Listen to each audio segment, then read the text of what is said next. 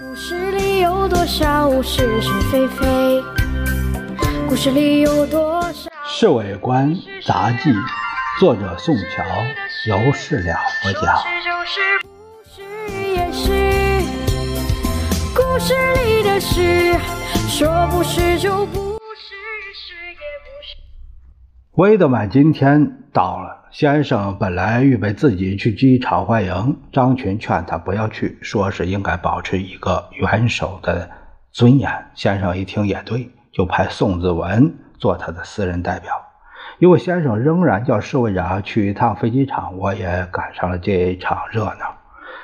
这天下午两点钟，机场上毫无遮蔽物，太阳毒辣辣的，晒得皮肤作痛。我自己一想。和特使握手轮不上我的份儿，干脆蹲在汽车的阴凉里纳凉。约莫过了五分钟，宋子文、张群的坐车一前一后驶进了机场。那些部次长们连忙一拥而上，完全是讨好的意思。他们两人下车之后，穿过包围的人群，先找斯图雷登大使说几句话。宋子文穿着一个白纱式间西服，手里还拿着。一个大蒲扇，十分潇洒的样子。他虽然不做行政院长了，可是拍他马屁的人还是很多。两点半，特使的专机已经到了上空，欢迎的人们又是忙乱一阵的，依照关节的大小排成一个不大整齐的队形。天气这么热，每个人都是浑身大汗。专机。降落以后，外交部长王世杰陪着斯图雷登大使稍微往前走了两步，预备先向特使表示欢迎的热忱。等着专机门打开之后，头一个下来的是穿着一套灰色法兰绒便装的威德曼特使，手里举着一顶巴拿马草帽。“Hello，T.V.” 他老远就向宋子文打招呼，忽略了他面前还有一个身材矮小的王世杰。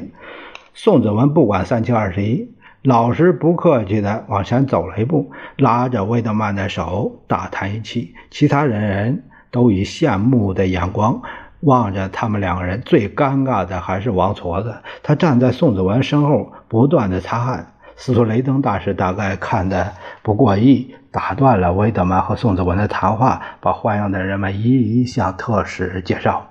因为天气实在太热，特使和欢迎的人们说了两三句话，就钻进了斯图雷登大使装有冷气的林肯牌轿车。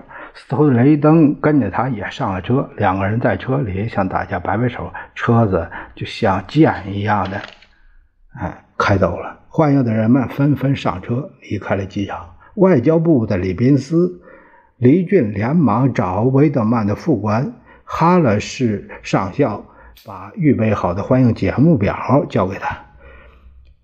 特使很忙，他不能消耗掉太多的时间。哈琴士上校摇摇头：“这个节目表不见得合适。”上校，哎，你等一会儿，请特使看看再说。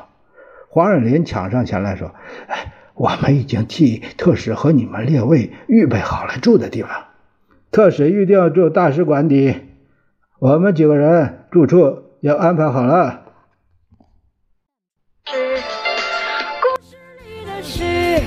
说是就是，不是也是。故事里的事，说不是就不是，是也不是。